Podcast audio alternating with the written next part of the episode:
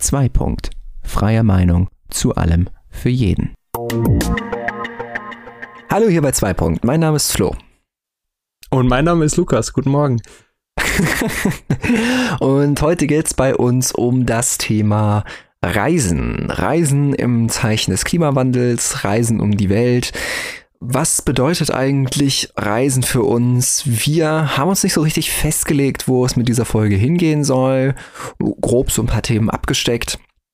Ähm, Im großen Feld von Reisen um die Welt und Reisen und die Welt. Und ähm, wir wollen auf jeden Fall, dass die erste Hälfte äh, unserer heutigen Folge wieder so eine Stunde ungefähr dauern wird. Äh, sprechen über persönliche Reisen, über private Reisen und dann in der anderen Hälfte über geschäftliche Reisen. Und eben was damit noch alles zusammenhängt. Und ähm, ja, dann würde ich direkt einfach mal einsteigen. Ich habe mir wieder so ein paar Notizen gemacht, oldschool, wie ich bin, auf einem Blatt Papier. Das hört man jetzt vielleicht im Hintergrund. Schön das oh. Rascheln im Hintergrund. und ähm, ich würde einfach mal dich fragen, ähm, haben wir letztens, ich weiß nicht, ob es off, ich weiß ehrlich gesagt nicht, ob es in der letzten Aufnahme drin war oder ob wir es äh, ähm, offscreen gemacht, also, ne? Nicht, ja. nicht in der Aufnahme gemacht haben. Ähm, ich habe mit dir gesprochen über den Begriff Flugscham, ähm, der sich jetzt in Schweden etabliert hat und auch bei uns so langsam irgendwie vordringt. Und da würde ich dich erstmal fragen, wenn du jetzt das Wort Flugscham hörst, findest du das, was, was, was denkst du dabei, wenn du dieses Wort hörst? Also du hast ja schon richtig gesagt, wir haben beim letzten Mal schon darüber gesprochen. Das war nicht in der Aufnahme, das war danach und wir haben uns geärgert, dass wir nicht aufgenommen haben und nicht gerade direkt eine zweite Folge drangehängt haben. Ähm, das weiß ich ja. nämlich noch. Ähm, von daher haben wir ja schon mal grob drüber gesprochen. Ähm, also ich verstehe unter dem Wort, wir haben nicht genau über die Definition gesprochen, wenn ich mich recht erinnere, aber ich verstehe ja. darunter, dass man sich quasi dafür schämt, dass man oder schlecht gemacht wird oder das Gefühl bekommt von außen, dass man sich schlecht fühlen sollte, weil man eben fliegt, damit einen gewissen CO2-Ausstoß hat, der ja nicht mhm. besonders nachhaltig ist und eben sehr viel CO2 auf einmal eben in die Luft stößt für diese Flugreise mhm. und damit eben vielleicht unterbewusst oder von der Gesellschaft unterdrückt werden soll durch so ein unterbewusstes Schlechtfühlen, dass man eben fliegt. Mhm. Und das vielleicht auch als Mittel so einsetzen, die Leute dazu bewegen, vielleicht weniger zu fliegen oder auf andere Verkehrsmittel umzusteigen. Mhm. Okay. Ähm, dann äh, dazu direkt, ich äh, fütter das einfach direkt mal mit äh, ein paar Infos. Ähm, vom Umweltbundesamt gibt es da eine schöne Übersicht, die können wir euch auch noch verlinken, ähm, wo aufgelistet wird, welche Emissionen verschiedene Verkehrsmittel äh, etablieren, wenn man sie benutzt. Und da sticht das Flugzeug gar nicht mal so viel raus im Verhältnis zum Pkw beispielsweise, aber hat dennoch definitiv auf jeden Fall einen Peak. Also das, äh, der Pkw, also die Angaben sind immer in Gramm pro Personenkilometer. Ja. Äh, Gramm pro Personenkilometer. Und wenn wir jetzt da auf die Treibhausgase gucken, damit sind gemeint CO2, Methan und äh, ist das St Stickstoffdioxid? Nee. Stickoxide. Monoxid, oder? Ich, N2O. ich weiß nicht genau, wie es heißt. Ähm, aber CH4 ist Methan, ne? Ja, war ich richtig. Du Und, hast in Chemie ähm, aufgepasst. ich bin mir nicht 100. Oh Gott. Bitte sag mir, dass es Methan ist. es ist Methan. So. Ähm, ähm, da, also wenn wir uns jetzt die Treibhausgase im Vergleich angucken, da kommt der Pkw bei 139 Gramm pro Personenkilometer, der Reisebus bei 32, die Eisenbahn im Fernverkehr mit 36, der Linienbus mit 75, Eisenbahn im Nahverkehr mit 60, die Straßen, Stadt und U-Bahn mit 64 und ähm, der, das Flugzeug mit 201 Gramm pro Personenkilometer. Da sticht das Flugzeug definitiv raus. Naja, das sind ungefähr 150 Prozent vom Pkw, ne? Also. Ja. Der schon der schlimmste von den allen Möglichkeiten. Ja, genau, aber es sticht schon nicht eine so Menge. sehr raus, wie ich gedacht habe. So. Ich habe ich hab gedacht, das liegt noch deutlich höher. Aber ähm, genau, was, äh, was hier noch mit einberechnet ist, das ist wichtig, ist, dass es hier die durchschnittlichen Emissionen der einzelnen Verkehrsmittel ist und es ist auch berücksichtigt ähm, mit die Auslastung der Verkehrsmittel. Also die Auslastung beim Pkw ist hier zum Beispiel äh, anderthalb Personen, das ist so die Durchschnittsauslastung von PKWs in Deutschland. Beim Reisebus 60 Prozent, beim Flugzeug sind es zum Beispiel 82 Prozent.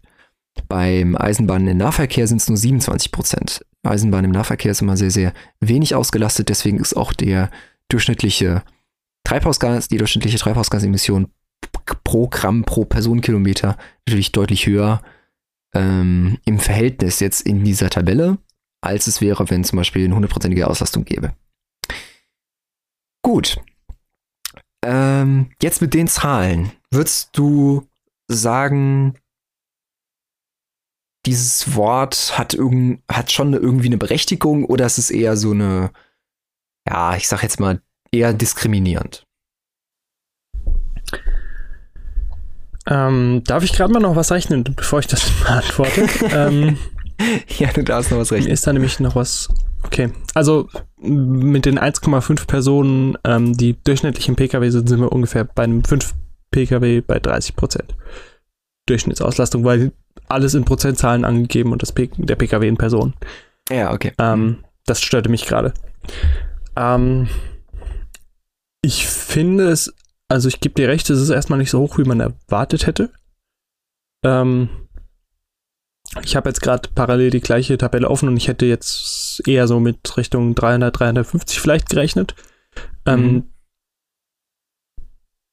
Was ich halt hier dran schwierig finde, ist, dass diese Auslastung direkt mit einberechnet ist. Mhm. Ähm, ja, wobei es ja ein realistisches Abbild gibt. Eben, das, ist, das, das stimmt schon und äh, gerade auch eine Vergleichbarkeit, weil man eben sagt, äh, pro Kilometer pro Person, das ist ja Personenkilometer, Mhm. ähm, und es ist halt schon deutlich das Höchste. Ähm, und wenn ich mir Ja. dagegen die Eisenbahn im Fer Fernverkehr, Fer äh, wenn ich mir dagegen die Eisenbahn im Fernverkehr anschaue, mit 36 äh, Gramm pro Personenkilometer, das ist ein Fünftel. Und da äh, für alle Zuhörer, die ist nur bei 56% Auslastung, während das Flugzeug bei 82% Auslastung ist. Das heißt, wenn wir die Eisenbahn im Fernverkehr auf eine noch deutlich höhere Auslastung, sagen wir mal 80, 90 oder gar 100, wobei das ist natürlich utopisch, aber sagen wir mal 80, 90 Prozent kriegen würden, wäre natürlich die Emission in Gramm pro Personenkilometer natürlich noch deutlich geringer. Das stimmt. Also wenn wir auf einen vergleichbaren Wert kommen würden mit der Auslastung, sagen wir 82% Flugzeug sind 201 Gramm äh, Treibhausgas pro, pro äh, Personenkilometer und wenn wir dann auch auf 82% Auslastung beim Eisenbahnfernverkehr kommen würden, wäre die Zahl natürlich noch deutlich niedriger als 36. Genau.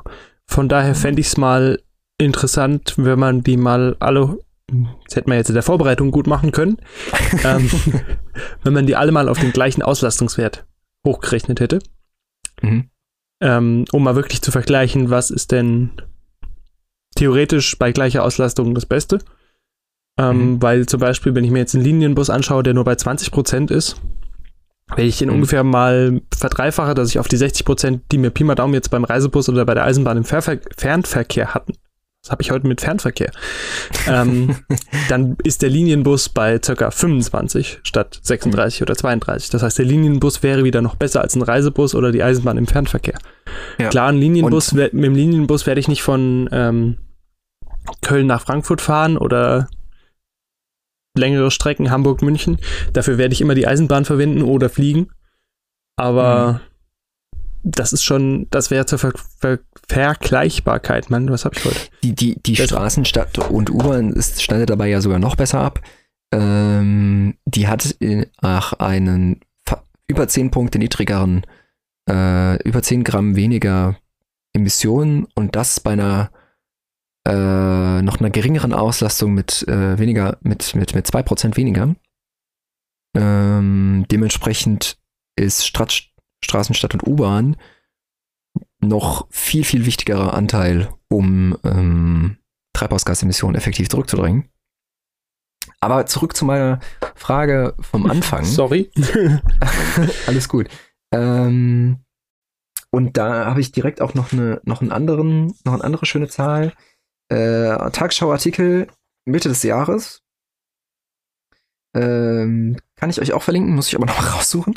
Ähm, 2019 sind im ersten Halbjahr äh, knapp 59 Millionen Passagiere von deutschen Flughäfen gestartet. Das schließt jetzt alle, alle ein. Also nicht nur Deutsche, sondern all, generell alle Passagiere von deutschen Flughäfen. Wobei, ähm, das sind auch nicht alle deutschen Flughäfen, sondern die 20 äh, Großflughäfen. Aber das ist fast aller Verkehr, der in Deutschland stattfindet, von diesen 20 großen Flughäfen. Ähm, also 59 Millionen im ersten Halbjahr 2019. Äh, und davon waren knapp 11,6 Millionen nur Inlandsflüge. Ja, 11,6 Millionen Passagiere innerhalb Deutschlands ein Inlandsflug. Und ähm, mit noch, noch, mal, noch mal die Zahlen dazu. Was, was, was springt dir so als allererstes in den Kopf, wenn du so diese Zahlen hörst? Ähm, erstmal hätte ich mit mehr allgemein gerechnet. Gut, es war jetzt auch nur ein Halbjahr, ne? Man hat ja Erste sonst Halbjahr, eher so ja. Jahreszahlen und so, aber okay. Und dann finde naja, ich es erschreckend. 2019, das ist halt die aktuellste Zahl, deswegen. Ja, genau. Ähm, und dann finde ich es schon reell. Nummer eins hätte ich gerne mal einen Vergleichswert, wie es letztes Jahr war. Als, oder 2017, als das Umweltthema noch nicht so präsent tagtäglich in Medien war. Also es ist auf jeden ähm, Fall gestiegen. Es ist auf jeden Fall gestiegen. Ist also, gestiegen. Ähm, okay. Ja, ja. Es ist ich hätte gestiegen. jetzt genau mit dem Gegenteil gerechnet, eher ein Rückgang. Mhm. Ähm, aber dann finde ich schon erschreckend, dass jeder fünfte ein Inlandsflug ist.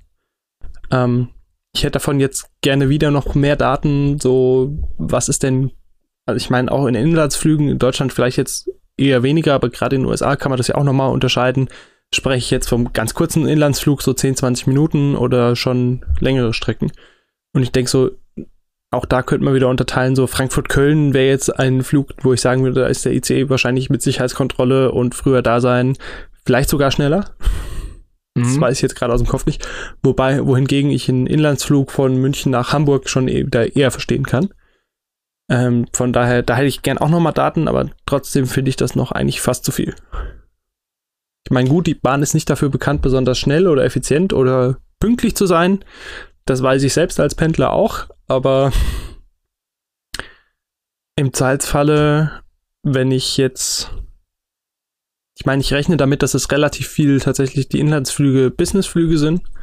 Mhm. Ähm, weil ich macht jetzt eigentlich keinen Sinn, privat hier durch die Gegend zu chatten. Wozu? Ja. Ähm, ähm, ganz kurz darf ich dich nochmal unterbrechen, weil ich habe jetzt die Zahlen raus. Also ich muss mich korrigieren von eben, es sind an den 24 deutschen Hauptverkehrsflughäfen äh, die 59 Millionen, nicht an 20. Entschuldigung dafür. Ähm, das sind im Verhältnis zum Vorjahreszeitraum, also dem ersten Halbjahr von 2018, ist das ein Anstieg von 4,1 Prozent. Das ist schon eine ganze Menge. Ja, das stimmt. Ganz minimal. Und für die 11,6 Millionen Reisenden äh, äh, innerhalb Deutschlands sind das 2,3 Prozent mehr als im ersten Halbjahr 2018. Okay, auch das überrascht mich. Also wenn, hätte ich damit einem deutlichen Rückgang gerechnet. Aber ich meine, es ist ja immerhin schon mal weniger angestiegen als die erste Zahl. als die Gesamtzahl. Von daher kann man da ja quasi mathematisch von einem Rückgang ausgehen. Weil ja, ja der Anteil geringer ist, aber das ist jetzt schon schwer schön rechnen, ich weiß. das ist schon ein bisschen, ja. Ganz minimal. Ähm, ja, also ich finde es eigentlich immer noch zu viel, weil, also wozu brauche ich einen Inlandsflug von Frankfurt nach Köln? Das ist mein schönstes Lieblingsbeispiel, weil wie lange fliegt man da? Viertelstunde, 20 Minuten? Wo, wo, von wo nach wo? Entschuldigung. Frankfurt-Köln. Frankfurt-Köln. Oh, das weiß ich nicht. Sehr, sehr kurz. sehr, sehr kurz auf jeden Fall. Es gibt nicht mal einen Direktflug, offensichtlich. Doch. Ab 40 Euro. Also es gibt auf jeden Fall Flüge von Köln nach Hamburg, das weiß ich auf jeden Fall. Aber ähm, naja, das erstmal beiseite. Ähm, da zum Beispiel ähm, als Vergleich von Berlin nach München, das ist ja schon eine relativ große Strecke, würde ich jetzt mal sagen, äh, im Verhältnis. Braucht man die Flugzeitstrecke Berlin-München ist eine Stunde zehn Minuten. Das ist aber ja nur die Flugzeit. Was dabei die Leute oft nicht äh, berechnen oder was vor allen Dingen auch nicht ähm, eingeplant wird, ist, dass man ja natürlich auch deutlich früher am Flughafen sein muss. Kontrollen werden gemacht, das Gepäck muss aufgegeben werden, etc. Und das gleiche ja auch noch am anderen Flug, am ankommenden Flughafen. Ähm, heißt, die Zeit beträgt da wahrscheinlich deutlich länger als diese eine Stunde zehn Minuten. Wir können ja mal mindestens sagen, man muss 45 bis eine, 45 Minuten bis eine Stunde früher am ersten, äh, am, am, am Flughafen sein. Eher ein bisschen mehr, kommen wir schon auf über zwei Stunden. Die Fahrt mit dem ICE von Berlin nach München dauert viereinhalb Stunden. Also wirklich viel Zeiteinsparung haben wir da eigentlich nicht. Ja, wie er zu erwarten war, oder? Ja. Hat ja eigentlich niemand damit gerechnet, dass man viel sparen kann. Also ähm, die zwei Stunden, die ich da jetzt als äh, Einsparung habe, das wahrscheinlich auch noch sehr, äh, sehr, sehr viel Puffer. Wobei man natürlich auch sagen muss, dass die Strecke natürlich auch von der Bahn natürlich auch Verspätungen haben kann. Genauso gut kann der Flugzeug natürlich aber auch Verspätungen haben. Und ähm, ich denke, wahrscheinlich sind die Wartezeiten vor und nach dem Flug noch deutlich größer, als ich jetzt eigentlich gerechnet habe. Ähm, also mich haben tatsächlich diese Zahlen, als ich die gelesen habe, ziemlich geschockt. Gerade die innerdeutschen. Also 11,6 Millionen Passagiere innerhalb Deutschlands ähm, im ersten Halbjahr 2019 fand ich schon hart. Fand ich schon extrem. Ähm, weil halt eben auch Deutschland jetzt nicht so groß ist, dass sich aus meiner Sicht das Fliegen überhaupt lohnt.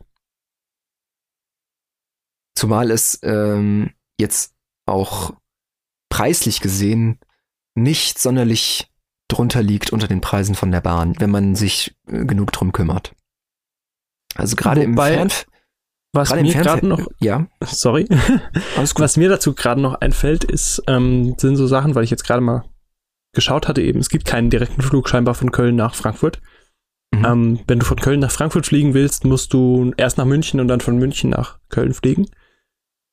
Ähm, was mir nur in dem Zuge gerade eingefallen ist, was zählt denn alles da rein? Weil zum Beispiel so ein Verbindungsflug, wenn ich jetzt aus den USA komme und dann fliege ich nun mal halt nach Frankfurt, weil das nun mal der Main Hub ist in Deutschland, will aber eigentlich nach Berlin und fliege dann von Frankfurt weiter nach Berlin. Zählt das auch in die Statistik rein? Als innerdeutscher Flug? Das steht hier nicht in dem Artikel drin.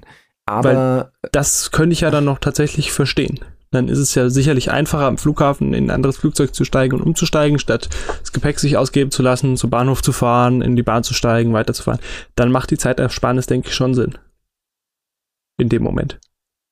Mhm. Und auch das fände ich dann einen vertretbaren Fall für so einen innerdeutschen Flug. Weil es ja dann sicherlich CO2 aus der CO2-Sicht besser ist, einen Flug nach Deutschland, nach Frankfurt anzubieten, den ich dann auf weitere kleine verteile, als statt 20 Flüge zu allen 20 Flughäfen anzubieten, die in größten Fällen dann nicht ausgelastet sind. Dennoch sind es ja auf jeden Fall Flüge. Also, das stimmt. Also, ob es jetzt, ob's jetzt Transitpassagiere sind oder ähm, ähm, oder, oder, oder Leute, die einfach innerhalb Deutschlands äh, Fluss fliegen und ankommen, weil sie innerhalb Deutschlands äh, reisen wollen. Äh, die, die, die, die, die Reise ist ja trotzdem gemacht, sag ich jetzt mal. Also du kannst ja auch als Transitpassagier mit der Bahn fahren zum Beispiel. Ja, aber dann würde ich, wie gesagt, da gerne mal die Rechnung haben, ähm, was ich an CO2 einspare, wenn ich mir mein Gepäck ausgeben lasse, das Gepäck schnappe, mit dem Taxi zum ba Flughafen, äh, zum Bahnhof fahre, da in den Zug steige und zur nächsten Stadt weiterfahre mit dem Zug, anstelle einfach das Gepäck im Flughafen zu lassen, mich in den nächsten Flieger zu setzen und rüber zu fliegen. Also ich glaube, das ist definitiv weniger. Also vor allen Dingen, weil ähm, die großen Flughäfen, also zum Beispiel Frankfurt, weiß ich, auf jeden Fall ähm, brauchst du auch keine Verbindung zu dem Flughafen. Also Frankfurt ist ja direkt angebunden an den Nahverkehrs. Ja, mach mir doch meine Rechnung nicht kaputt. und äh, da ist, macht, macht, macht das zum Beispiel halt keinen Sinn. Und ich weiß jetzt nicht, wie es jetzt zum Beispiel in Berlin ist, äh, aber ich denke, da wird das ähnlich sein, weil natürlich da der Durchsatz an Passagieren, die umsteigen, äh, gerade vor allen Dingen im Nahverkehr, vielleicht Leute, die auch äh, eben von dort oder wieder dorthin kommen und in der Nähe wohnen, erreichbar mit öffentlichem Nahverkehr, das, äh, da ist natürlich der Durchsatz hoch und dann müssen die natürlich auch gut angebunden sein. Dementsprechend denke ich, dass das ähnlich sein wird. Okay. Ähm, deswegen, aber das weiß ich nicht genau. Das ist jetzt nur von mir eine Schätzung. Trotzdem finde ich, ist diese Zahl halt einfach erschreckend. Also selbst, selbst wenn es, selbst wenn es 5 Millionen Passagiere wären, nehmen wir mal an, von den 11,6 sind äh, 6,6 Passagiere Transitpassagiere, haben wir immer noch 5 Millionen innerdeutsche Flüge, die sich auch aus meiner Sicht einfach nicht rechtfertigen. Das ist halt so eine Sache, wo ich sagen würde, also finde ich, finde ich sehr, sehr, sehr, sehr seltsam einfach weil, ähm, weil es halt eben diesen, diesen großen, äh, diesen, diese große Differenz gibt zwischen eben dem CO2-Ausstoß mit dem Fernverkehr in anderen äh, Gebieten und dem Flugzeug. Zumal auf Kurzstrecken die Differenz noch höher ist, weil zum Beispiel oft, das ist zum Beispiel so bei der Strecke Köln-Hamburg, oft die Flugzeuge zunächst einmal ähm, ja mehr oder weniger über dem über dem Flughafen nach oben kreiseln müssen, um in eine bestimmte Flughöhe zu kommen. Und diese Flughöhe würden sie nicht erreichen, also diese Transithöhe würden sie nicht erreichen, wenn sie einfach quasi straight fliegen würden. Normalen Steig- und Sinkflug hätten. Genau. Äh, das führt natürlich zu noch mehr Belastung, die auch unnötig ist. Ähm, deswegen sind In In Inlandsflüge auf, also nicht Inlandsflüge generell, aber halt auf Strecken, wie es eben in Deutschland der Fall ist, auch noch so noch mehr Banane, als sie, als sie, äh, als sie erstmal anmuten. Ähm, interessant ist dabei noch eine, noch, noch eine andere Zahl, äh, die ich rausgesucht habe, und zwar ähm, runtergebrochen, also im Durchschnitt jetzt für 2018 gilt das jetzt, traten 2018 jeden Tag 336.000 Passagiere in Deutschland einen Flug an.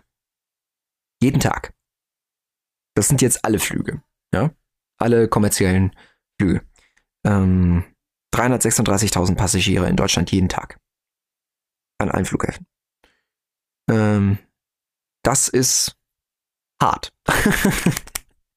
also, ähm, ich finde, aber die, aber die, die Frage, die wir uns jetzt aber stellen sollten, wir haben jetzt, denke ich, äh, klar gemacht, dass Fliegen an sich eine, eine schwierige Frage ist, aber so Inlandsflüge lassen sich natürlich auch relativ einfach mit der Bahn überbrücken oder sowas. Aber wie ist das zum Beispiel, wenn es eben keine Inlandsflüge sind? Wenn es zum Beispiel darum geht, die Verwandten in Argentinien zu besuchen oder in den USA oder in China? Da kann ich nicht mal eben mit dem Zug in ähnlicher Zeit hinfliegen. Was sind so deine Gedanken dabei, wenn du sowas hörst? Also erstmal würde ich dich fragen, wie du mit dem Zug nach Argentinien fahren willst. Weil ich glaube, der Bau von dieser Zugstrecke wäre dann wieder CO2-Belastung hoch 10. Also nach China kann ich ähm, fahren, nach Argentinien aber nicht. Ja. Das stimmt, ja, aber dann, dann bist du halt auch schon einige Tage unterwegs, ne? Ja. ähm, ja, also ich finde, in so, solchen Fällen ist das vertretbar. Ich sollte halt darauf achten, wie ich das Ganze angehe. Ich denke, wenn ich das jedes Jahr mache, jedes Jahr zu Weihnachten dahin fliege und sonst schon den großen SUV in der Innenstadt fahre, finde ich das fragwürdig. Mhm. Ein bisschen. Mhm. Aber wenn ich jetzt, keine Ahnung, im Alltag normalerweise ziemlich bewusst lebe, ähm, vielleicht nicht im Winter unbedingt die Erdbeeren aus Spanien kaufe, nur, da, ich, nur damit ich Erdbeeren habe. Ähm, das ist jetzt schon recht extrem und kleinkariert gedacht, aber so als Beispiel, wenn ich da ein bisschen drauf achte, wie mein CO2-Fußabdruck denn aussieht, denke ich, kann man das schon mal vertretbar gestalten, dass man mal mhm. weiß ich nicht, im Fünfjahresturnus vielleicht die Verwandten besucht. Ähm, ja. Aber wie gesagt, mehrmals im Jahr oder jährlich finde ich das absolut äh, nicht vertretbar und auch nicht sinnvoll. Ich denke, da haben wir mittlerweile so gute technische Möglichkeiten über Skype oder Videokonferenzen, auch sonst mal irgendwie zusammenzukommen, den Kontakt zu mhm. halten, ähm, mhm. dass man dann auch mal vertretbar das ein paar Jahre nicht persönlich gestalten muss. Ja, also äh, ähm, da kann ich gutes Beispiel gerade äh, beisteuern. Ähm, wir haben Verwandte in den USA und ähm, an der Westküste. Und äh, da war jemand vor kurzer Zeit auch hier und sie besucht. Und äh, die ist natürlich auch geflogen. Ähm, es war auch schön, mal wieder sich zu sehen, sich auszutauschen. Aber es ist halt trotzdem für mich zumindest immer mit diesem Gedanken verbunden, dass es halt schon eigentlich eine extrem krasse Sache ist, die wir uns auch kaum vor Augen führen können. Das war jetzt ein Besuch, äh, der, der erste seit, ich glaube, drei, vier Jahren. Ähm, trotzdem ist es halt einfach eine, eine, extrem, eine extreme Auswirkung. Dazu gibt es auch eine, eine interessante Zahl ähm, von ähm, Wissenschaftlern um den äh, Klimaforscher Dirk Notz vom Max-Planck-Institut für Meteorologie.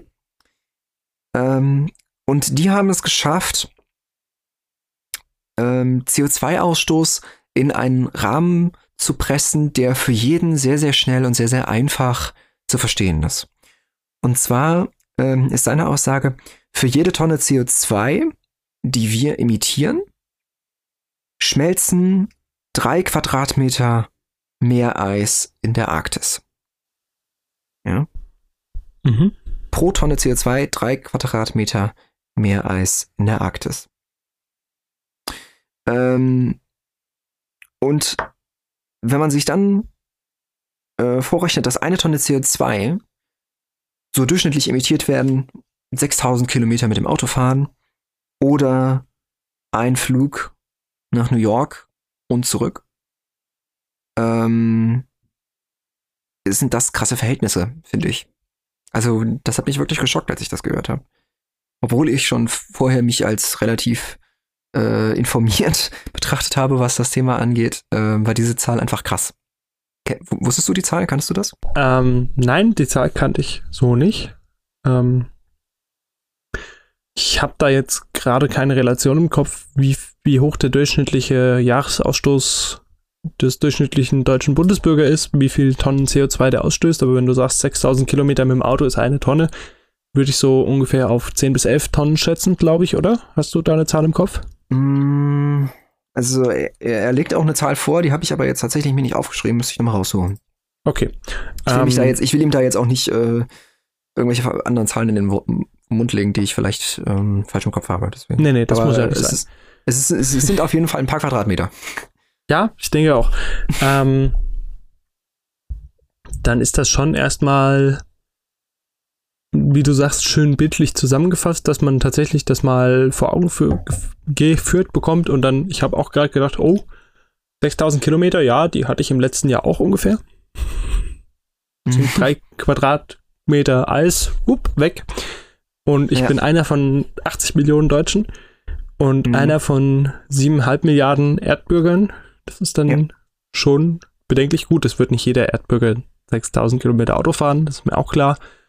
Aber. Genau. Aber du machst ja auch Emissionen durch andere. Genau. Äh, ähm, Auswirkungen. Das, das, das meinte ich ja, dass man wahrscheinlich eher so bei 10 bis 11 liegt.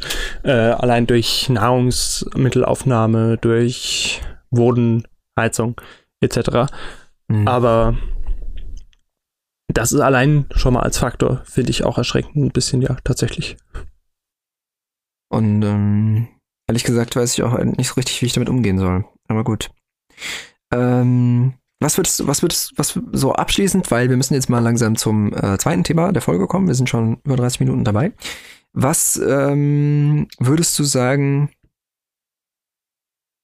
äh, nochmal abschließend dazu, was würdest du sagen zu Leuten, die eben in ähm, jetzt gerne in den Urlaub fliegen wollen nehmen wir mal als Beispiel, was nicht so weit weg ist, Mallorca. Klassisches Urlaubsziel der Deutschen, würde ich sagen. ähm, und das, ja, so auch vielleicht, vielleicht jährlich einen Urlaub machen mit, mit einer ähnlichen Entfernung. Also vielleicht Mallorca, Griechenland, ähm, Spanien, andere, andere Orte in Spanien. Ähm, sowas in die Richtung. Per ist Flug das, dann ist immer das, oder Ist das gerechtfertigt? Ja, ja, per Flug. Ist das gerechtfertigt? Kann man das, kann man das rechtfertigen in der, in der heutigen Zeit? Weil das ist, das ist so die große Frage, die, wie ich festgestellt habe, die, die im Moment ähm, hochkocht. Ist der Liberalismus vereinbar mit dem Umweltschutz in dieser Hinsicht? Ich finde auch da kommt es wieder drauf an, einfach wie ich sonst mein Leben gestalte. Wie gesagt, mein Beispiel von vorhin, der SUV in der Innenstadt, dann glaube ich, ist das nicht vertretbar. Aber wenn ich sonst auf meinem eigenen Bauernhof lebe, die Eier von meinen eigenen Hühnern von der Weide nehme und eigentlich quasi keinen CO2-Ausstoß habe, vielleicht auch noch ein böses Wort Elektroauto fahre oder eigenen Solarkollektoren auf dem Dach habe, kann ich das eher rechtfertigen. Ich Mhm. finde, das muss erstmal jeder für, solange wir noch keine gesetzliche Regelung dafür haben, erstmal jeder für sich selbst feststellen, ob man das vertreten kann oder nicht. Hm. Und das irgendwie gesetzlich in irgendwelche Vorgaben festzuhalten, was man wann darf, unter welchen Umständen, finde ich schwierig, weil ja auch so eine verlässliche Erfassung von einem CO2-Ausstoß ja eigentlich quasi gar nicht möglich ist. Hm. Ähm, also und das sind ja im Prinzip- ja. auch immer alles nur Hochrechnungen, da kommt es ja auch drauf an.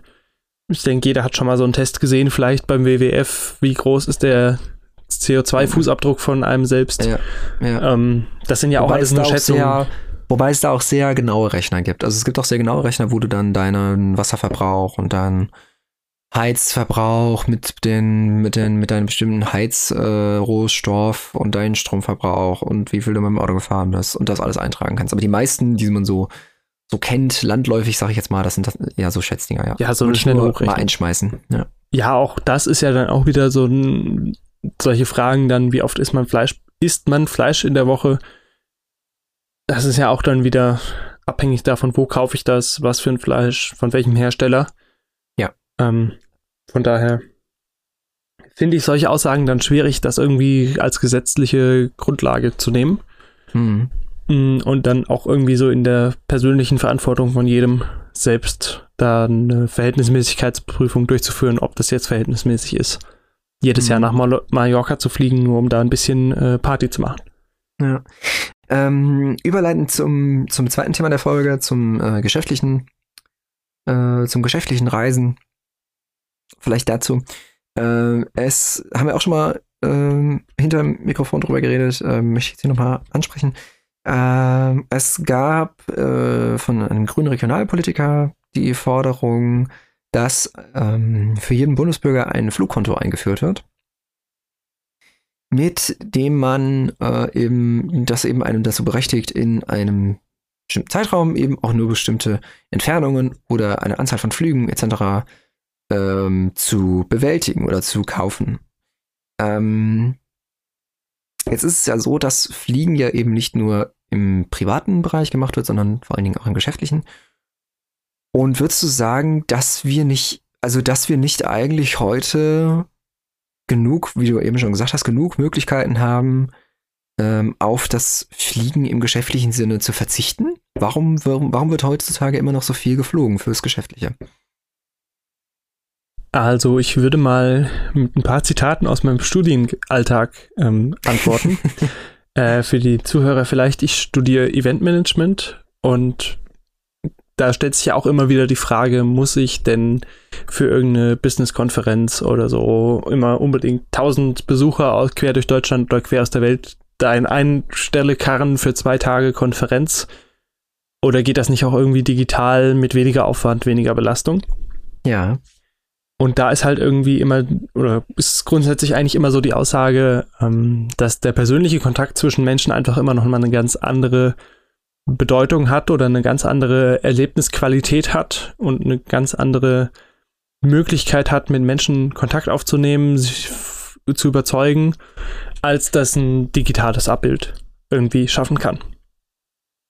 Von daher finde ich es für gewisse Zwecke tatsächlich einfach sinnvoll von einem psychologischen und geschäftlichen Ansatz her zu sagen, mhm. ähm, ich habe jetzt hier gerade eine große Zusammen Firmenzusammenführung irgendwie und die Vorstände und Anwält Anwälte müssen sich jetzt irgendwie zusammensetzen, um das Ganze auszudiskutieren.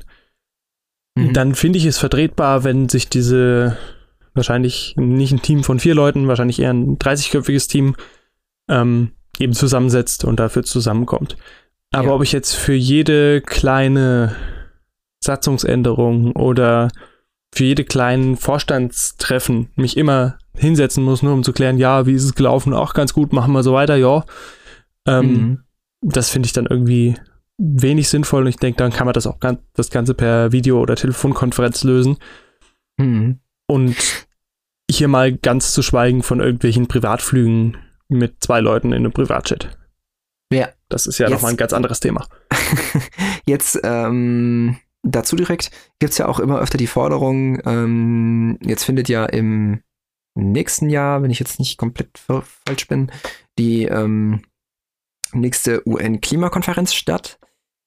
Äh, eigentlich war es für Chile angesetzt, äh, ist allerdings verschoben worden. Ähm, und Madrid hat sich angeboten, die ähm, UN-Klimakonferenz aus, ähm, ja, nicht au auszustellen, ist das das richtige Wort?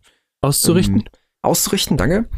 Gerne. Ähm, als, als Notlösung für äh, Chile, die eben abgesagt haben. Ähm, und da gibt es äh, laut immer die Forderungen, dass eben die Politiker, die dort äh, miteinander debattieren und über das, die Klimaziele der Welt entscheiden, unter anderem ja auch auf der Pariser Klimakonferenz 2015, wo ja eben dieses historische 2-Grad-Ziel ähm, beschlossen wurde, gibt es immer wieder die Forderung, dass eben die Politiker dafür nicht anreisen, sondern sich eben äh, über andere Kanäle, übers Internet miteinander in Verbindung setzen, um eben ein Zeichen zu setzen für die Klimadebatte. Um damit nicht eben aus 190 Ländern mit 190 Flugzeugen oder noch mehr Flugzeugen ähm, die Delegierten aus diesen Ländern dahin fliegen müssen. Und da würde ich dir sagen, wenn es dafür diese Forderungen gibt, und das sind die, die äh, Politik der Welt, äh, die da in den Fingern liegt, wäre das wirklich nicht möglich, das auch im wirtschaftlichen Bereich durchzusetzen. So als hypothetische Frage. Es ist eine hypothetische Frage. Quasi die Forderung, die da besteht, im wirtschaftlichen Sektor anzuwenden. Genau. Okay. Ähm, Aus, weil du ja eben die, die anderen Sachen gesagt hast. Also das, also ich, ich spiele jetzt hier so ein bisschen, ich spiele jetzt hier so ein bisschen ne, auf die, äh, ich gehe so ein bisschen auf dem Zahnfleisch mit dir, ne? So. Genau, ja, ja. Ähm, also ich würde dem beiden eigentlich verneinen. Ich habe, also ich, ich finde, okay, nochmal ein bisschen zurückrudern. ähm, was mir gerade so noch durch den Kopf gegangen ist, wie du angefangen hast. Wenn ich jetzt eine Wirtschafts, eine Wirtschaftskonferenz, eine Politikkonferenz habe zum Klima, Mhm. Und ich habe da zwei oder drei große Staatschefs, die sehr von sich selbst überzeugt sind. Ich möchte jetzt hier keinen Namen nennen, aber die einfach sehr viel Macht haben und vielleicht nicht immer durchdenken, was sie so auf Twitter schreiben. Ähm, dann merkt man das ja schon bei den Twitter-Nachrichten, dass da vielleicht ein bisschen eine Gestik, eine Mimik, Körpersprache fehlt, die ich dazu nicht lesen kann. Meint ihr das jetzt ernst? Ist der gerade irgendwie nicht ganz bei sich oder hat der Look einen what Sitzen? In Sweden. Genau. Ähm, ähm, von daher, gerade da finde ich es vielleicht als ähm, Gegenüber sehr wichtig, da genau die Körpersprache lesen zu können, auch die kleinsten Zuckungen im Gesicht vielleicht irgendwie Reaktionen feststellen zu können. Gut, das wäre ja zum ähm, Beispiel über ein Videofeed möglich. Ja, also die großen Gestiken, ja, kleine hm, Gestiken, Mimiken nicht. Und ich finde, da wäre es dann schon vielleicht ganz angebracht, sich persönlich zu treffen. Ähm, einfach auch unter dem Sicherheitsaspekt muss man solche Themen vielleicht über Video regeln. Ich glaube nicht. Ähm, das gleiche natürlich auch für irgendwelche Firmenzusammenführungen möchte ich jetzt hier, bevor mein Gegenüber das weiß, schon irgendwie per Video digital in die Welt rausposaunen, was ich gerade plane. Auf der anderen Seite gibt es natürlich auch schon viele Firmen, die sich viel Geld dafür bezahlen lassen, dass sie das anhand von den Privatjetflügen schon im Vorfeld festmachen, welche Firmen fusionieren werden. Von daher wäre vielleicht eine digitale Lösung tatsächlich besser. Also du meinst, du meinst, es ist auf jeden Fall ein Datenschutzgrund, auf jeden Fall. Genau, also Datenschutz, ja. Also, wenn ich Entschuldigung, dass ich jetzt hier so ein bisschen, ne, aber ich, ich ja, versuche so ein bisschen. Es war noch ein ne? bisschen, ne? ich wollte es gerade zusammenfassen, weil okay. ich gerade selbst gemerkt habe, dass es ein bisschen aus dem Ruder läuft. Ja. Ähm, zum einen finde ich es persönlich, oder finde ich den persönlichen Kontakt von zwei oder drei sehr mächtigen Staaten wichtig und sinnvoll, ob da jetzt der kleine Inselstaat aus der Karibik auch vertreten sein muss. Nein. Und genau da würde ich dir zum Beispiel widersprechen. Ähm, weil zum Beispiel der kleine Inselstaat aus der Karibik die ersten sind, die es mitkriegen. Ja, aber dann können die auch CO2 einsparen und sich per Videokonferenz dazuschalten das ist jetzt sehr böse, sehr polemisch, ich weiß. Also, weil das ist ja zum Beispiel so ein, so ein, so ein, so ein, so, ein, so eine, ähm, eine große Sache ähm, die G20, ähm, die 20 größten Staaten äh, der Welt, nicht die 20 größten Staaten der Welt, sondern die 20 wirtschaftlich stärksten Staaten der Welt.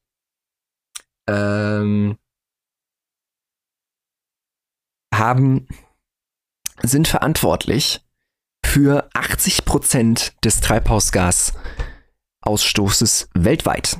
Also äh, die 20, das, das muss man sich auf der Zunge zergehen lassen, ne? die 20 größten Industrienationen verantwortlich für 80 Prozent der Treibhausemissionen weltweit. Unter diesen G20 findet sich kein Inselstaat. Außer, also kein Inselstaat in dem Sinne, äh, wie, wie, wie du es im beschrieben hattest. Ähm, natürlich sind auch Inselstaaten drunter, also äh, Japan ist ein Inselstaat und äh, äh, irgendwo ist Australien auch eine Insel. ähm, aber äh, worauf ich eigentlich hinaus will, ist, dass vielleicht gerade die Länder, die eben unterrepräsentiert sind, eben die Länder sind, die am erst, die als erstes die Auswirkungen zu spüren bekommen. Das, das war ja zum Beispiel der, das Thema beim äh, Klima, äh, Klimarat in Bonn, vor ein paar Jahren. Der sollte ja eigentlich, der war ja ausgerichtet von den Fidschi-Inseln. Und die Fidschi-Inseln als kleiner Inselstaat haben eben gesagt, dass sie nicht die Ressourcen dafür haben, die ähm, haben nicht die, die nicht die Ressourcen dafür haben, eben diese ähm, Konferenz auszurichten. Und deswegen hat sich Deutschland angeboten, diese Konferenz in Bonn auszurichten für die Fidschi-Inseln, die trotzdem den Vorsitz behalten haben. Deswegen würde ich tatsächlich sagen, es ist am allerwichtigsten, dass die, die als allererstes und die die stärksten Auswirkungen davon haben, das größte Mitspracherecht haben. Würdest du das nicht sagen? Ja, doch. Also, sie. Es ist eine gemeine ich Frage. Das, ich ich, ich finde das schwierig zu beantworten, weil wenn ich jetzt die USA wäre, ich bin nicht die USA, aber wenn ich die USA wäre, weiß ich nicht, ob ich mir von so einem kleinen Fidschi-Insel Städtchen da irgendwie vorschreiben lassen wollen würde, wie ich meine Wirtschaft steuere. Es ist eine denke. moralische Frage, klar, es ist eine moralische mhm. Frage. Es ist keine Frage des Machtverhältnisses, es ist eine moralische Frage. Ich finde, es nehme ich quasi die Frage, die ich habe, ist quasi, nehme ich billigend in Kauf, weil ich das weiß, also gut, beim jetzigen US lassen wir das mal raus mit dem Weiß, aber ähm, die meisten Staaten der Welt wissen, was die Auswirkungen sein werden jetzt bei den Inselstaaten ist halt vor allen Dingen der Anstieg des Meeresspiegels, ähm, die eben daraus resultieren werden, nehme ich das Billingen in Kauf, dass nicht, dass eben diese Länder im schlimmsten Fall vielleicht gar nicht mehr existieren. Und im Fall von den USA zum Beispiel jetzt, also als Beispiel, vielleicht auch eigene Territorien nicht mehr existieren. I'm looking at you, Hawaii. Ja, also ich, ich finde, man sollte da vielleicht eher den Dialog suchen und ähm, sinnvoll drüber diskutieren. Ähm, unter Gleichberechtigten. Dann vielleicht, also die Fidschi-Inseln, weil wir die jetzt gerade als Beispiel hatten, vielleicht zumindest so weit anheben, dass sie mit den USA auf gleicher Ebene reden und nicht als kleines Inselsteitchen da von der Seite kommen. Ähm, und dann gemeinsam eine Lösung finden. Aber es, meiner Meinung nach kann es nicht sein, dass irgendein Inselstaat, nur weil er halt ein Inselstaat ist, den großen Wirtschaftsnationen vorschreibt, wie die ihre Nation zu führen haben. Auch ähm, wenn ihr Le Überleben davon abhängt. Also es geht hier jetzt nicht um irgendwie so Fragen von sozialer Gerechtigkeit oder anderen Sachen, sondern es geht wirklich um das blanke Überleben. Überleben nicht, nicht unbedingt in dem Sinne, dass vielleicht Menschen sterben, auch, aber das jetzt nicht als, ähm, als direkte Folge, vielleicht in dem Sinne, dass jetzt dadurch ähm, direkt alle Einwohner der Fidschi oder von Fidschi äh, sterben werden, äh, es sei denn, es kommt irgendwie ein riesiger Wirbelsturm etc. Ähm, sondern in dem Sinne, dass der Staat keine Existenz mehr hat, einfach weil die Insel nicht mehr existiert. Ja, also wie das gesagt, ja, äh, vorschreiben ja nicht, nicht aber ich, ich kann ja in einem Diskussionsforum auf internationaler, internationaler Ebene unter vielleicht Aufsicht von Dritten, also wenn jetzt die Fidschi-Inseln mit den USA reden wollen, dass vielleicht, Russland wäre jetzt ein schlechtes Beispiel, aber vielleicht irgendwie die EU, ich weiß, diese Macht hat sie eigentlich nicht, aber als Moderationsforum vielleicht dazu steht als Dritte und man dann gemeinsam eine Lösung findet.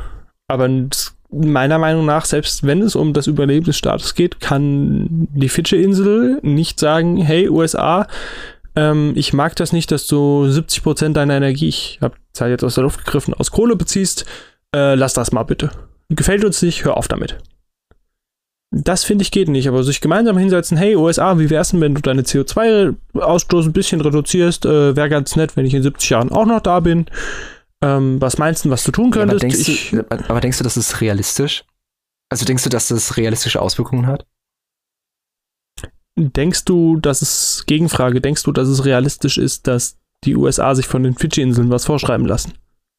Nee, aber es wäre ja eine Möglichkeit, inter auf internationaler In äh, Ebene anzustreben, dass eben durch andere Gremien was vorgeschrieben wird. Zum Beispiel durch die UN. Ja, aber auch dann hat äh, die USA immer noch ein Vetorecht und selbst wenn, äh, würde sich die USA wahrscheinlich so sagen, so, äh, nee. Hm. Also nichts gegen die USA, aber so funktioniert halt meiner Meinung nach Politik. Wenn ich sage als großer Weltmacht, nö, gefällt mir nicht, dann mache ich das halt nicht. Okay, aber das ähm, ist jetzt ganz interessant. Also, also würdest du nicht sagen, dass das ein, da gibt es eine gewisse moralische Rechtfertigung, das zu machen? Nee, ich finde es vor allen Dingen nicht sinnvoll. Also moralisch verstehe ich, wo du herkommst damit und wie du das argumentierst, aber ich glaube nicht, dass es zielführend ist. Also ich meine, es geht um Menschen, ne? Ja, Sicher. Es geht ähm, ja nicht um, um, um, um darum, dass, dass, dass irgendwie sich Kaufkraft vernichtet wird oder so, sondern es geht tatsächlich um den existenziellen Lebensraum von Menschen. Ganz zu schweigen von den einzigartigen Flora-Fauna, aber die, die Mal so ganz auf psychologisch gesehen, wenn ich dir jetzt sage, ähm, nee, ich bin ein schlechtes Beispiel. Ähm, wenn jetzt ein Kindergartenkind ankommt und dir sagt, ähm, hey du, ich finde das nicht gut, dass du äh, in die Uni pendelst, die 30 Kilometer, lass das bitte. Würdest du das hm. machen? Im Prinzip, wir können die hypothetische Frage auch anders formulieren. Im Prinzip ist das ja das, was im Moment passiert mit Aktionen wie Fridays for Future. Nur, dass die Alters, dass das Alter verschiebt. Das ist doch ein super Beispiel. Es kommt irgendjemand an, der eigentlich objektiv gesehen total minder bemittelt ist, nicht geistig, sondern einfach weniger Macht hat. Okay. Böses Wort, okay. falsches Wort. Weniger Macht hat und jemandem, der eigentlich in der Machtposition ist, vorschreiben will, was der zu tun hat. Ja. Wie viel ja, genau. Anerkennung und wie viel wirkliche Zustimmung erfährt das denn? Also aus meinem Bekanntenkreis ist eigentlich mehr so die Meinung so, hey, äh, lass das mal, du hast nichts zu sagen, geh mal wieder in die Schule. Ja, ja, tatsächlich. Und ich finde es von einem psychologischen Standpunkt sinnvoll. Gerade dieses, ich bin klein und ich bin als erstes davon bedroht und deswegen schreibe ich dir jetzt vor, was du zu tun hast, bringt meiner Meinung nach überhaupt nichts. Was hilfreich Ja, es wäre, wäre ein zu sagen, hey, lass uns doch mal schauen, dass wir gemeinsam eine Lösung finden. Ich habe hier die und die Vorschläge. Schau sie dir mal an, wenn du Zeit und Lust hast. Ähm, Ja. Und wir sprechen morgen mal drüber. Aber die, aber die Sache von, die Sache von Fridays for Future ist ja vor allen Dingen die, dass das ja schon gemacht wurde. Nur nicht von Fridays for Future. Also die, die, die Vorschläge, die gibt's ja schon lang. Es gibt auch schon lange das Wissen um den Klimawandel. Jetzt in dem Sinne. Äh, wie das, wie das jetzt in dem Beispiel jetzt ist. Ähm, welche Auswirkungen das haben wird. Vielleicht nicht unbedingt in dem Maße, nicht mit der Genauigkeit, aber dieses Wissen gibt's auf jeden Fall. Dass es auf jeden Fall verheerende Folgen haben wird. Und ähm, das ist ja immer wieder so eine, so eine, so eine Forderung von Fridays for Future, dass eben jetzt, wobei Fridays for Future ja noch eine sehr, ähm, sehr, sehr zivile Form von Protest hat, äh, jetzt im Gegensatz zum Beispiel zu ähm, Extinction Rebellion als eine andere Form von Klimaprotest. Ähm, ist halt immer wieder die Forderung von Fridays for Future, dass eben das jetzt nicht mehr reicht, zu sagen, okay, das hier sind unsere Forderungen, guck einfach mal drauf und dann schauen wir mal, was du so denkst, weil es dafür eben schon zu spät ist. Denkst, denkst du nicht, dass sie damit vielleicht recht haben? Also, dass sie halt sagen, so, wir wissen jetzt, wie es aussieht. Und du machst halt immer noch nichts. Und das geht halt nicht. Ja, aber ich, das ist meine Überzeugung. Ich finde es wahrscheinlicher, zu einer sinnvollen Lösung zu kommen, in einem sinnvollen Dialog, auf den sich beide Parteien einlassen und da offen reingehen, als dass irgendeiner wem anderen vorschreibt, was er zu tun oder zu lassen hat. Das ist meine persönliche Überzeugung. Von daher Ja.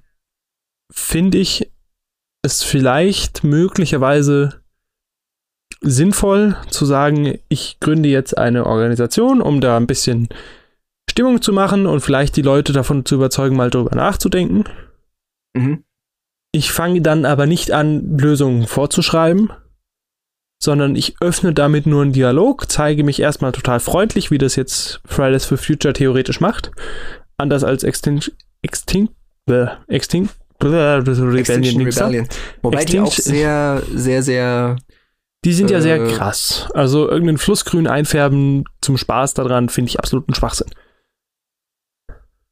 Ja, Ja, ist mir Wozu? jetzt gar nicht bewusst, dass sie das gemacht die, haben. die haben irgendeinen, die haben irgendeinen Fluss komplett grün eingefärbt.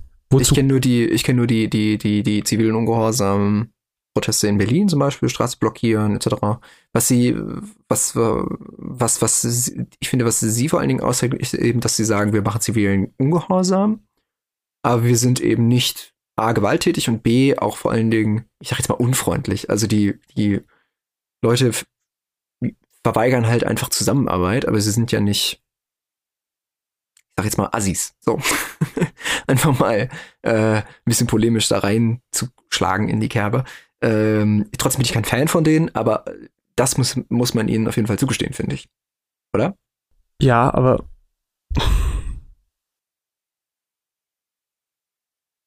Ich, ich, ich bin gemein heute.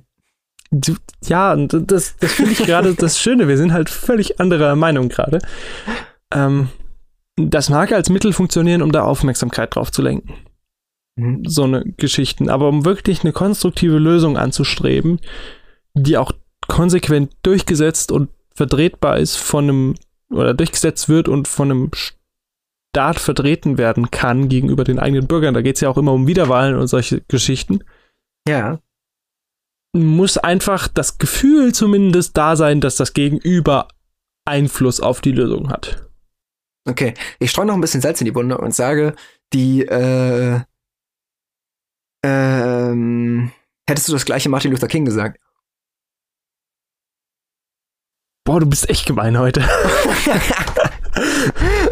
so, also das ist nur so ein, also da musst du jetzt nichts drauf sagen. Das ist nur so ein, das ist nur so die klassische, ähm, die klassische Argumentationsstruktur, die dann eben von beiden Seiten geführt wird. Das, was wir auch jetzt gerade machen.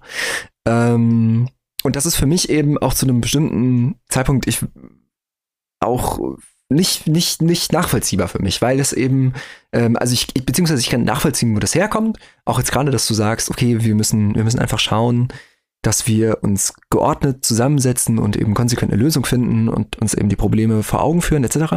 Und da bin ich auch total bei dir. Ja. Aber was, was ich eben sehe, ist, dass das ja versucht wurde und auch immer noch versucht wird, allerdings eben die, die, die, die, die Folgen, also die, die, die, die, die, die, die, die Konsequenzen der Handlungen, die wir jetzt machen, sind klar. Aber die Folgen daraus werden nicht gemacht. Also es ist die, die eigentlich zu erwartenden, die eigentlich zu erwartenden Reaktionen, die kommen sollten, sobald bei einem klar ist, was eigentlich Sache ist, die fehlen, die kommen nicht. Und das finde ich ist halt so der Grund, was vor allen Dingen Fridays for Future, Extinction Rebellion lasse ich hier jetzt mal raus, vor allen Dingen Fridays for Future legitimiert, so wie sie es jetzt machen. Einfach weil ähm, die ähm, ja, das klingt immer so abstrakt, so die, die Großen der Welt oder die großen politischen Akteure der Welt, aber es ist leider die einzige Bezeichnung, die mir jetzt gerade einfällt, ähm, schon seit Jahrzehnten eben nicht zuhören in dem Sinne. Und das ist heftig. Und vor allen Dingen eben, wenn es halt um dann so das Überleben geht von ähm, gerade so Kleinststaaten oder auch anderen Staaten, die gucken wir einmal in die Niederlande. So. die werden auch nicht davon profitieren. Wenn, ähm, geschweige denn, wo wir beim Thema Flüchtlinge sind, ähm, wenn durch den ansteigenden Meeresspiegel, also der ansteigende Meeresspiegel ist natürlich so eine Sache, die mit dem Klimawandel passieren wird. Es gibt natürlich noch viel, viel mehr Auswirkungen, aber das ist natürlich immer die, die man am besten greifen kann. Wird es viele Klimaflüchtlinge geben? Sei es einfach, weil äh, Land weg ist, wo sie mal drauf gewohnt haben.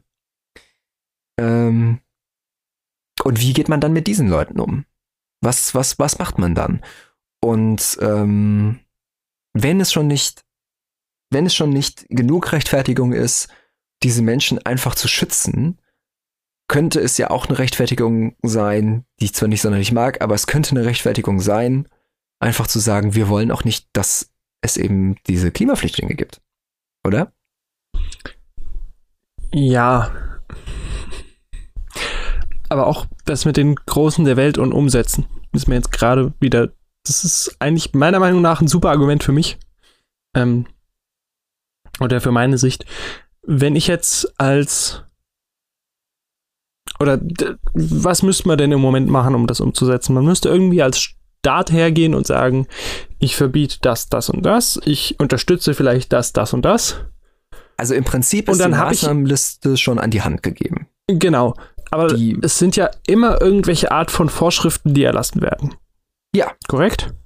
Ja. Es sind vor allen Dingen, vor allen Dingen Verbote und Vorschriften. Genau. Auf der anderen Seite müssen aber gleichzeitig auch auf jeden Fall mitziehen, ähm, zumindest für eine Übergangszeit, ähm, Vergünstigungen in anderen Bereichen, um eben äh, diesen Wandel zu vollziehen, weil wir eben in so einem anderen System sind als das, was wir brauchen.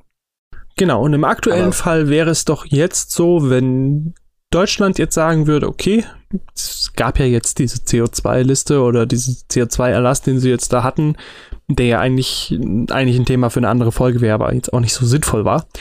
Mhm. Ähm, wenn jetzt Deutschland hergehen meinst du, würde. Meinst du jetzt die CO2-Bepreisung oder was meinst du? Genau. Diese, dieses Papier, was sie da jetzt vor ein paar Wochen erlassen haben, äh, mit Maßnahmen. Okay. Weiß ich gerade nicht genau, wie es offiziell ja. hieß, aber ja, okay. Mhm. Thema für eine andere Folge. Wenn ja. Deutschland jetzt hergehen würde und würde sagen, hey, ähm, liebes Fridays for Future Team, was habt ihr so an Listen oder an Maßnahmen? Und Fridays for Future sagt, hier, bitteschön, und die Bundesregierung Stempel drunter setzt. Ja. Meinst du, da kümmert sich irgendwer drum?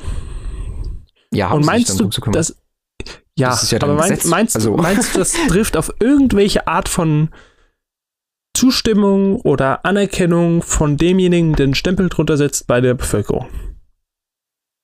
Ähm, auf jeden Fall bei denen, die ähm in der breiten Bevölkerung. Nicht bei irgendwelchen CO2-Verfechtern, Klimaschützern, wie auch immer, sondern in der breiten Bevölkerung.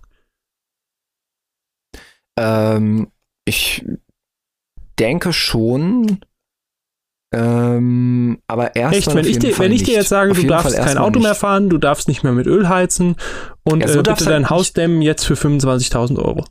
Ja, dafür muss es eben dann Lösungen geben. Das ist eben das, das ist eben das, das ist eben das ja. Problematische. Und das, du kannst das, halt nicht auf der einen Seite verbieten, verbieten, verbieten, verbieten und auf der anderen Seite Unterstützung schaffen. Und das ist die große Frage, wie wir das machen. Das Problem dabei ist aber nicht zu sagen, zum Beispiel, ja, das, das, das ist halt utopisch, dass wir das jetzt machen und deswegen machen wir einfach nichts, sondern die Frage sein, wir müssen das machen. Wie machen wir das? Ja, und genau das sein, ob, sondern das wie. ist das ist nämlich eigentlich die Frage. Wenn ich jetzt großartig als Fridays for Future hergehe und irgendwie das erzwinge, dass sowas umgesetzt wird, ist zum einen jeder, der in dieser Bewegung war und auch jeder, der es mit umgesetzt hat, erstmal gebrandmarkt. Weil mhm. irgendwo beim Bürger die Legitimation ist, hä, warum haben die jetzt plötzlich hier irgendwie Macht mit, mitzureden? Das wäre es gleich bei den Fidschi-Inseln. Wenn jetzt aber. Ähm, naja, das machen die ja nicht einfach so, das wird ja dann schon von politischen, von politischen ja, Entscheidungsträgern trotzdem. legitimiert. Ja, natürlich. Die, die, die selbst können nichts umsetzen, sie hatten aber ja. maßgeblichen Einfluss darauf. Es ist das gleiche wie bei Lobbyismus, im Prinzip. Ich, ich, dann würde ja nichts an den Lobbyisten hängen bleiben. Ja. wenn ich jetzt aber, wenn ich jetzt, wenn ich jetzt aber als Staat hergehe und sage, hey, ähm, wir haben jetzt gemerkt, wir haben die letzten 30 Jahre irgendwie nichts gemacht in einer, ich rede jetzt hypothetisch von einer Welt, in der Fridays for Future erstmal nicht existiert. Ja. Als Bewegung. Hey, wir haben irgendwie gemerkt, so die letzten 30 Jahre waren echt mies. Ähm, wir haben da jetzt einen Hilferuf von Fidschi-Inseln bekommen. Ähm, die haben so irgendwie ein bisschen Angst um ihren Inselstaat wir setzen uns jetzt mal gemeinsam mit denen hin und reden ja mal so, mit denen. Ja, wir müssen es ja aber nicht mal so abstrakt sehen mit den Fidschi-Inseln. Wir können ja auch einfach sagen, wir wollen einfach nicht, dass sich die Dürresommer in Europa verstärken. Das ist genau. ja schon mal, das ist ja schon mal Und wir haben uns jetzt da mal was überlegt und eigentlich müssten wir viel mehr machen. Wir fangen jetzt aber erstmal locker damit an, dass wir sagen, hey, ähm, so Dämmung von Häusern ist eigentlich echt cool ähm, wie sieht's denn aus? Habt ihr Bock, das zu machen? Hier habt ihr Budget dafür, das wird gut bezuschusst und ähm, wer das will, kann das gerne tun. So. Ja, das ist eine gute Idee. Das fällt auf viel mehr Zustimmung, als zu sagen, hey, deine Ölheizung, äh, die darf jetzt nicht mehr, weil die ist CO2 und so, darfst du nicht mehr machen. Das ist eine saugute Idee, da, da, bin ich so. total bei dir. Und wenn ich Vor das so Jahr für Jahr Jahr durchziehe, genau, wenn, wenn ich das jetzt so, wenn ich jetzt Jahr für Jahr komme und sage, hey, dieses Jahr machen wir Dämmung, nächstes Jahr machen wir Verkehr. Klar, das wird nicht in einem Jahr abgeschlossen sein, aber wenn ich pro Jahr immer so ein Thema reinsetze ja. und das cool verpacke, dann habe ich eine Chance. Aber nicht, wenn ich sage, hey, ähm, wir haben da irgendwie geschlafen und ich habe hier so ein Papier von Fridays for Future und das unterschreibe ich jetzt mal und jetzt darfst du deine Ölheizung nicht mehr benutzen.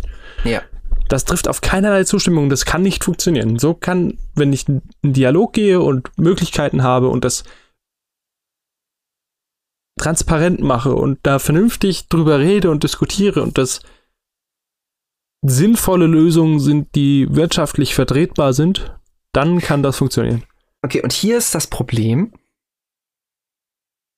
weil sinnvolle Lösungen ist das, ist das Wort. Und sinnvoll ist halt eben immer eine Frage der Perspektive. Und die Frage ist jetzt, sind sinnvolle Lösungen wirtschaftliche Lösungen oder sind wirtschaftliche oder sind sinnvolle Lösungen Lösungen, die unseren jetzigen, äh, die unseren jetzigen Lebensstandard halbwegs irgendwie ansatzweise, das würde ja schon reichen, sichern können, einfach nur weil wir nicht mehr solche Dürresommer haben oder anderweitige Klimaveränderungen, die uns stark beeinträchtigen. Oder können wir sogar das irgendwie zusammen vereinen? Und das ist eben eine schwierige Form. Und ich bin total bei dir, dass es viel, viel besser wäre und auf viel, viel ähm, mehr öffentliche Zustimmung kommen würde, wenn man das so langsam verpacken würde. So, jetzt müssen wir mal gucken, dass wir vielleicht die Ölheizungen rauskriegen denn das können wir so über fünf Jahre staffeln. Dann in den fünf Jahren, dann, dann im dritten Jahr können wir damit anfangen, ähm, Dieselsubventionen rauszunehmen, äh, dann langsam die Preise zu erhöhen, äh, dass dann in den nächsten zehn Jahren dann das und das und das passiert. Das ist, das sind alles gute Ideen. Das ist super. Und das würde auf jeden Fall auch in der Bevölkerung gut angenommen werden, einfach weil sich die Bevölkerung dann auch gut darauf einstellen kann. Ist klar. Aber auch das erfordert, was wir jetzt bei der Geschichte nicht bedacht haben, eigentlich, dass da jeder Staat mitzieht. Es bringt nichts, wenn Deutschland jetzt hergeht und sagt, wir nehmen jetzt irgendwie die Ölheizungen raus und dann gleichzeitig aber in China noch mit Kohle geheizt wird und wie viel einmal Wegwerfplastik ins Meer gespült wird. Weil dann kommt wieder die Bevölkerung an und sagt, hey, warum äh, die Plastiktüte im Indischen Ozean, die ist sicher nicht von mir, das ist so weit weg, äh, warum soll ich jetzt auf meine Plastiktüte beim Einkauf verzichten, wenn die da so viel Mist bauen? Da würde ich dir aber konsequent widersprechen, weil ich sagen würde, das ist kein Argument. Es ist kein Argument zu sagen, wir machen nichts, weil es niemand anderes macht. Das ist kein Argument. Das, das sage ich ja nicht. Aber es würde helfen, wenn es jeder machen würde. Ja, es würde helfen. Einfach, aber es ist kein, es würde, es kein es würde Grund, nicht nur helfen, weil es mehr machen, sondern es würde einfach auch die, die Unterstützung für den Einzelnen steigern. Ja, auf jeden Fall. Aber wie gesagt, es ist kein Argument, es ist kein Grund. Nein, nein, aber da sind wir ja dann Das- auch wieder so. Ich finde, dann rutscht man wieder so in eine Spalte, wo einer wem anderen was vorschreibt, wo ich wieder das Gefühl habe, so, hey, jetzt wird mir vorgeschrieben, ich darf meine Ölheizung nicht mehr oder ich muss jetzt meine Ölheizung umstellen. Aber Ja. der darf das noch, dann fühle ich mich ungerecht behandelt, habe wieder kein Verständnis dafür. Ja, aber Das ist wieder das gleiche, wenn die Frage- Fidschi-Inseln ankommen und mir sagen, ich darf meine Ölheizung nicht benutzen. Ja, aber in der Frage geht es ja nicht um das Wohlbefinden von menschlichen Emotionen, sondern um das Wohlbefinden von Menschen im Ganzen, weil sie noch leben wollen. also Ja, um es mal, um's mal Aber so, pointiert so weit denkt der sagen. meiner Meinung nach der durchschnittliche Bundesbürger nicht. Ja, aber also im Prinzip, wenn ich jetzt mal ein bisschen über die Stränge schlage vielleicht und und und und mal und mal äh, polemisch zusammenfasse, was du gesagt hast, sagst du, im Moment können wir nicht damit so radikal anfangen, weil die Unterstützung dazu fehlt. Wir können das niemandem begreiflich machen, warum und ähm, deswegen und weil sonst keiner mitzieht. Ähm, bringt es dann auch nichts, das zu versuchen, weil damit noch weniger ähm, Verständnis äh, folgt, als beziehungsweise auch Auswirkungen. Und viertens äh, können wir ähm, es sowieso nicht durchsetzen äh, in der Zeit, weil äh, wir, es, wir es einfach nicht durchkriegen. Ist das so mehr oder weniger das Gesagte? Ja. In Grundzügen ja. So. Und, und das finde ich halt schwierig, schon, schon allein deswegen, weil wir uns jetzt eben nicht mehr leisten können, zu sagen, wir machen das so langsam und bedacht und dann schauen wir mal, dass wir so einzeln die Sachen rausnehmen. Das sind alles richtig gute Ideen. Das würde ich auch so, so, so, so gerne machen. Das kann man halt aber nicht, wenn einem das Wasser schon bis zum Hals steht. Also um mal, um's mal, um's mal bildlich zu sagen, man kann nicht, wenn eine, wenn, wenn du, wenn du, äh, wenn du, wenn du, wenn dein, wenn das Wasser dir schon bis zum Hals steht, kannst du nicht überlegen, in den nächsten zwei Stunden den Hahn immer ein bisschen weiter zuzudrehen, dann muss der jetzt zu. So, das ist mal, um es mal bildlich zu setzen. Und das ist unangenehm. Das ist extrem unangenehm. Okay, das ist jetzt in dem bildlichen Beispiel schwierig, aber nehmen wir mal an, du müsstest dafür jetzt irgendwas aufgeben, keine Ahnung, dann wäre es auch da unangenehm. Aber jetzt, um, um, um, um im Klimaschutz zu bleiben, das wird extrem beschissen. So. Und das ist auch eine Sache, die bei den, ich sag jetzt mal, Klimaschutzparteien oder bei generell, bei Leuten, die auf einmal den Klimaschutz für sich entdecken, ich spreche von dir, Markus Söder, ähm, die, die, die, äh, dass, dass die eben versuchen, den Leuten zu erklären, aus eben diesen Gründen, die du eben vollkommen richtig, das stimme ich dir auch total zu, ja, gesagt hast, ähm, ähm, dass sie den aus eben diesen Gründen erklären wollen, dass man das eben langsam machen muss und dass das und, und dass das alles gar nicht so schlimm wird und dass wir natürlich unseren unseren Lebensstandard erhalten werden und ähm, äh, so weiter und so weiter und so fort und so fort. Und das ist halt nicht drin. Also ich hoffe, dass es drin ist. Aber wir müssen uns auch mit dem Gedanken anfreunden, dass es nicht unbedingt so drin sein wird, wenn wir die Klimaschutzziele einhalten wollen. Und das ist ein Riesenproblem. Ähm, weil es, es, es, es kann sich niemand damit abfinden, dass wir auf Sachen verzichten müssen, um diese Klimaschutzziele einzuhalten. Keiner will auf Mobilität verzichten, so wie wir es jetzt haben. Keiner will auf Heizen so verzichten, wie wir es jetzt haben. Keiner will auf ähm, Reisen, möglich, wo wir ganz am Anfang waren, auf die Möglichkeit zu reisen, verzichten, so wie wir es jetzt können. Die ganze Welt liegt uns zu Füßen, was das angeht, gerade was Mobilität angeht. Das ist Wahnsinn, was wir in unserem Zeitalter an Mobilitätsmöglichkeiten haben. Natürlich will das niemand ein verlieren, ne? ist klar. Aber wir sind, denke ich, extrem, extrem verwöhnt. Extrem. Seit den, also seit der industrielle Revolution angefangen hat und gerade so sagen wir mal seit den 50ern sind wir unglaublich verwöhnt, weil wir immer und immer und immer und immer Fortschritt haben. Jeden Tag, jedes Jahrzehnt. Ja? Sei es in Mobilität, sei es in ähm, Arbeits- Alltäglichem, sei es in ähm, der Kommunikation oder der Verfügbarkeit, Social Media, Handys, Computer, ähm, schnellere Autos, bessere Autos, ähm, was weiß ich, äh, alles Mögliche, ja. Das, was uns im Alltag auch wirklich jeder erfahren, das, was jeder im Alltag erfahren kann. So. Und wenn wir die Klimaschutzziele erreichen wollen, müssen wir das müssen wir uns zwei Dinge immer denken. Da haben wir schon mal äh, auch schon mal drüber gesprochen gehabt, aber ich will es nochmal für, fürs, fürs Mikro erzählen. Ähm, wir müssen schauen, für jede Entscheidung, die wir ab jetzt treffen, wie wird das, das auf das Klima sich auswirken und wie können wir das möglichst mild bis gar nicht auswirkend vollziehen. Und die zweite Frage sollte sein, wie können wir unseren Lebensstandard, so wie er jetzt ist, halten. Aber Frage 2 ist immer Frage 1 untergeordnet. Wenn die Möglichkeit nicht besteht, den Standard zu halten, so wie er jetzt ist, oh, oh, und ähm, ohne die Klimaziele zu vernachlässigen. Äh, andersrum. Ich habe es gerade, glaube ich, doppelt verneint. Also ist klar. Dann ähm, dann muss dieses, dieser Verlust eingegangen werden. Und da hast du total recht, da stimme ich dir auch total zu. Da sind wir gar nicht so verschieden. Das kommt scheiße an. Niemand will das. Aber ich denke und im Angesicht dessen, was uns vielleicht bevorsteht, wenn wir nicht drauf aufpassen, rechtfertigt das das Vorgehen.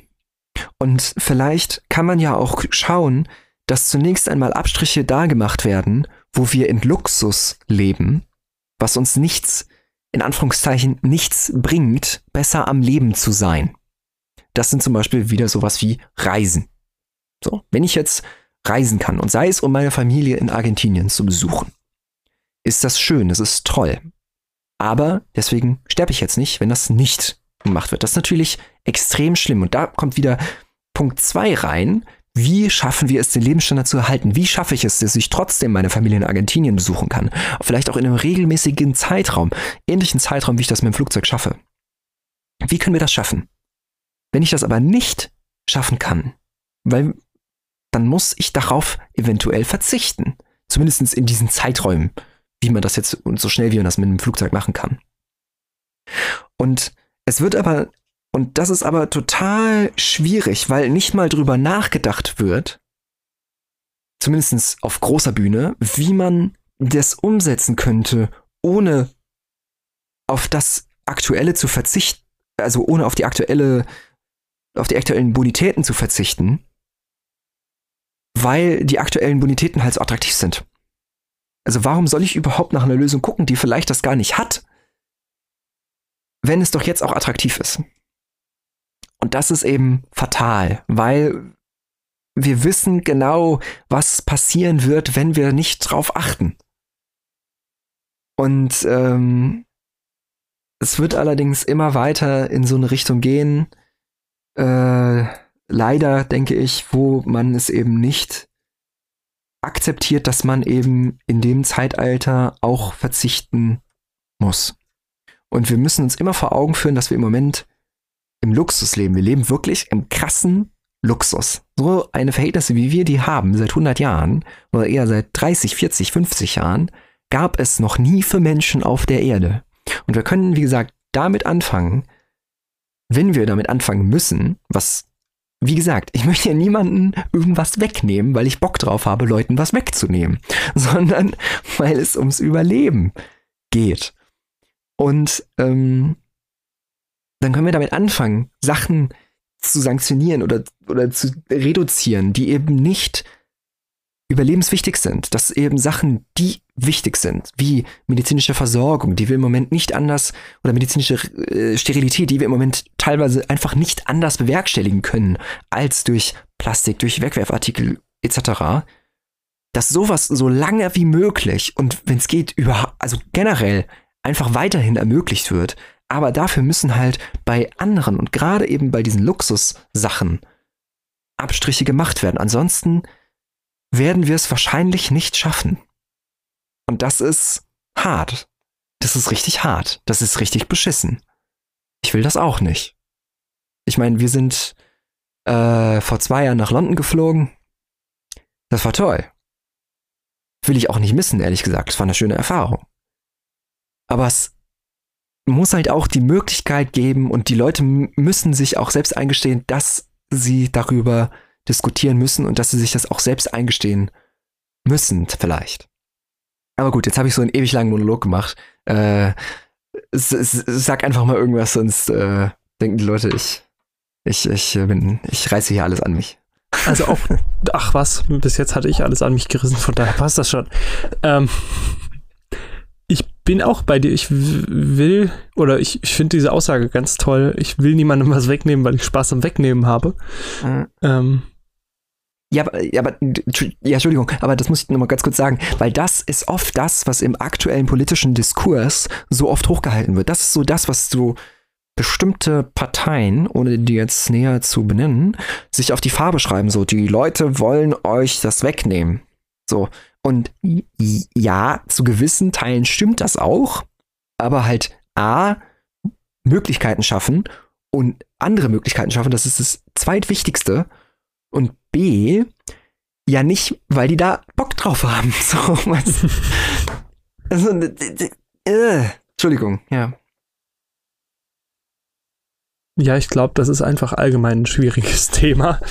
Ähm, das ist egal, ob das jetzt eine Klimaschutzdebatte ist oder eine Debatte über das Rentensystem, über Lobbyismus, Politik allgemein. Ich glaube, ähm, große Veränderungen an denen, in den Stellen funktionieren selten und selten dadurch, dass einer alleine das durchdrückt. Das wird immer zu Schwierigkeiten oder zu Unstimmigkeiten führen. Ähm, ich denke, mhm. man müsste es halt irgendwie schaffen, dass die Gesellschaft an sich oder die ganze Weltbevölkerung am besten sagt, ähm, ja doch, also die Fidschi-Inseln sind schon schön, es wäre schön, wenn die nicht untergehen. Lass da mal was machen. Und das ist halt die Frage, wie man dahin am schnellsten kommt. Und ich glaube, du hast ganz recht, es ist irgendwie falsch zu sagen, ich mache nichts, weil nicht jeder mitzieht. Jeder kleine Tropfen hat irgendeinen Einfluss und wenn Deutschland es nur schafft, jedes Jahr 30.000 Quadratmeter irgendwie Arktis-Eis einzusparen, das nicht wegschmilzt, dann ist das auch schon sehr gut und sehr schön und sehr lobenswert. Hm. Ähm, ich denke nur, wir werden hier in dem Podcast keine Lösung für das Problem finden. nee, ähm, nee, das nicht. Egal, wie lange wir da jetzt noch drüber diskutieren, von daher würde ich mit Blick auf die Uhr auch irgendwo sagen, ja. wenn ihr als Zuhörer jetzt irgendeine Lösung habt, ähm, die wir nicht bedacht haben, die Lösung für das große Problem habt, schreibt sie uns gerne. Ähm, ja, auch ansonsten, wenn ihr irgendwelche Vorschläge oder Meinungen oder wenn, wenn ihr uns total übereinstimmen und einfach mal kundtun wollt, wie schön das ist, dass es jemand mal laut sagt oder wenn ihr auch ganz anderer Meinung seid und ähm, gerade in die FDP eingetreten seid und jetzt uns mal richtig Kontra geben wollt, ja, dann bitte. Macht einfach, was ihr möchtet. Schickt uns eure Meinung wieder an unsere E-Mail äh, 2.podcast at gmail.com die zwei als Zahl, der Rest ausgeschrieben, 2.podcast at gmail.com oder auch gerne als Voicemail auf Anchor, unserem Haupt, äh, ja. Ähm, wir freuen uns auf jeden Fall über jede Einsendung, die von euch kommt. Und wir freuen uns auch über alle Debattiermöglichkeiten, die ihr uns weiterhin bietet. Es ist unser Ziel, möglichst viel äh, ins Gespräch zu kommen und auch neue ähm, ja, Möglichkeiten aufgezeigt zu bekommen vielleicht. Genau. Sehr schön gesagt, hast du das. und ja, dann mit Blick auf die Uhr ähm, würde ich sagen, wir nehmen jetzt gleich noch den Trailer auf für die Folge und wir freuen uns, wenn ihr auch beim nächsten Mal wieder reinhört für eine neue Folge von 2 Punkt. Worüber es in der nächsten Folge gehen wird, das müssen wir noch entscheiden, aber wie immer kommt natürlich der Trailer vorher raus und ihr könnt euch auf jeden Fall auch wieder auf eine spannende Folge freuen, gehe ich von aus.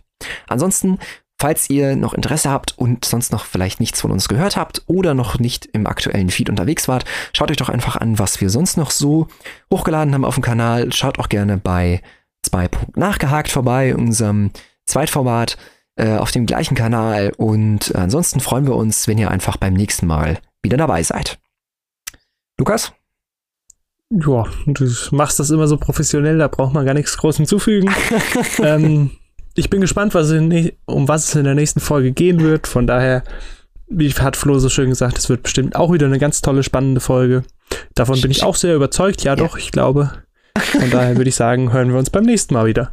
Ja, schickt uns auch gerne da Vorschläge für die nächste Folge. Dann bis dann und viel Spaß.